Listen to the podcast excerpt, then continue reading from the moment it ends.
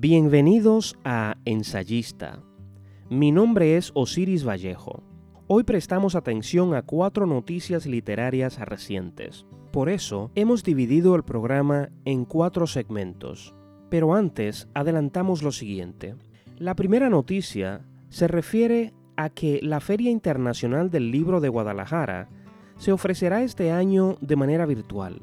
Luego damos atención al hecho de que la editorial Pretextos de Valencia, España, después de haber publicado la versión en español de siete de los libros de la poeta estadounidense Louise Glock, Premio Nobel de Literatura 2020, pierde a la autora de su catálogo, pues el agente literario ha decidido ofrecer la obra de la poeta a otras editoriales después de que ésta obtuvo el Nobel. Por otra parte, nos referimos a un documental que sale esta semana que, fruto de una investigación de 10 años, demuestra los esfuerzos del Tercer Reich para evitar que se concediera el Premio Nobel de Literatura al escritor español Miguel de Unamuno. Por último, hace apenas unas horas, se ha emitido el anuncio de que el premio Rómulo Gallegos ha recaído sobre la escritora argentina Perla Suez. Comenzamos.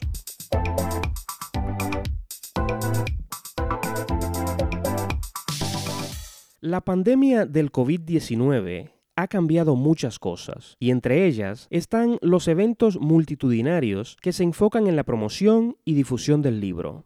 Por ejemplo, la Feria Internacional del Libro Guadalajara 2020 tendrá lugar de manera virtual.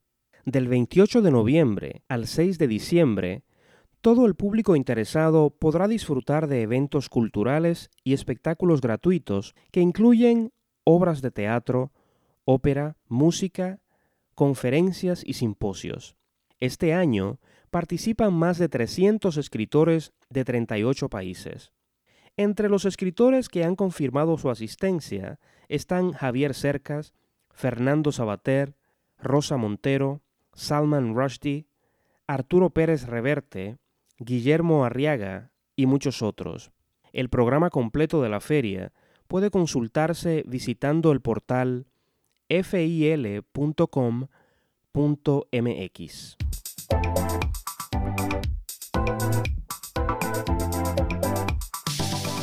La editorial valenciana Pretextos se encargó de la traducción al español de los libros de la escritora estadounidense Louise Glock, Premio Nobel de Literatura 2020, durante unos 14 años. Sin embargo, después de que la poeta obtuviera el Premio Nobel, su agente literario decidió ofrecer la obra a otras editoriales. En una entrevista concedida al periódico Perfil y que aparece en su sitio web perfil.com, Manuel Borras Arana, que dirige la editorial Pretextos, habla de la decisión del agente literario. Pero primero cuenta cómo conoció la obra de la escritora. Nos dice que cuando empezó a leer el libro El iris salvaje, se entusiasmó de inmediato e hizo los contactos del lugar para poder hacer la edición de la obra de Glock, y que poco después la editorial recibió una oferta para iniciar ese trabajo. Pero las cosas han cambiado. Ahora que el eco que causa la concesión del Nobel multiplica y acelera la venta de los libros de la poeta, el agente ha tomado la decisión de irse con sus libros a otra parte. El editor Borras Arana expresa su queja del modo siguiente. Por desgracia, a la poeta Glock dentro de poco se le recordará tan poco como se le echaba en falta antes. Me explico. ¿Cómo se entiende sino que no hubiéramos amortizado ni una sola de sus ediciones a lo largo de 14 años? Con todo, nosotros le deseamos la mayor de las suertes y preferiríamos equivocarnos en nuestro vaticinio. Para más información sobre esta noticia, pueden visitar el portal perfil.com.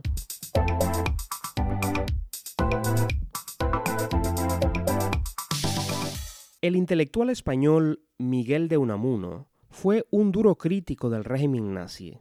De Hitler, por ejemplo, dijo que se trataba de un deficiente mental y espiritual. Ahora, un documental realizado por Manuel Menchón y que comenzó a presentarse al gran público hace apenas un par de días, aunque es producto de una ardua investigación de alrededor de una década, toma como fundamento ciertos documentos en los archivos del Ministerio de Exteriores de Alemania que revelan que esas críticas pueden haberle costado el premio Nobel o incluso mucho más. Se trata del documental Palabras para un fin del mundo. Unamuno estaba entre los favoritos para obtener el premio en el 1935, año en que el premio fue declarado desierto. Los documentos en los archivos del Ministerio de Exteriores de Alemania señalan que Alemania debe negarse a apoyar la solicitud del Premio Nobel de Unamuno por motivos nacionales y político-culturales. Pero tal vez la revelación más sobresaliente de esta investigación realizada por Manuel Menchón sea el hecho de que la embajada alemana en Madrid estuvo encargada de dar seguimiento a las actividades de Unamuno desde el año 1933, año en que el escritor firmó, junto a otros reconocidos intelectuales, el manifiesto contra la Alemania nazi.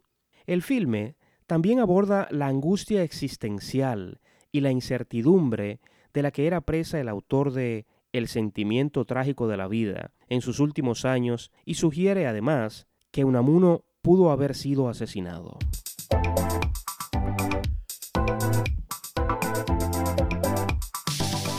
El Centro de Estudios Latinoamericanos Rómulo Gallegos anunció este viernes que en esta edición el premio se concede a la escritora argentina Perla Suez por su libro El País del Diablo.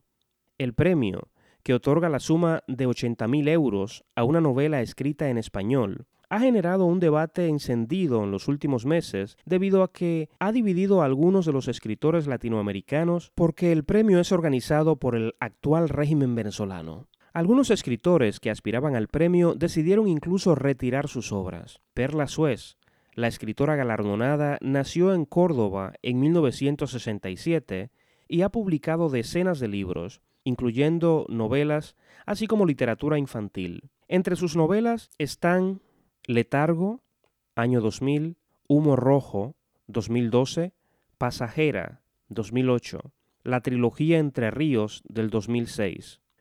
Perla Suez ha recibido alrededor de una decena de premios por varias de sus obras, incluyendo el Premio Nacional de Novela de su país y el Premio Sor Juana Inés de la Cruz, que otorga la Feria Internacional del Libro de Guadalajara en el 2015, por la misma obra que acaba de obtener el Rómulo Gallegos. El Premio Rómulo Gallegos se otorga desde el 1967 y lo han recibido importantes escritores de habla hispana, como Mario Vargas Llosa, Gabriel García Márquez, Carlos Fuentes, Roberto Bolaño y Ricardo Piglia, entre otros.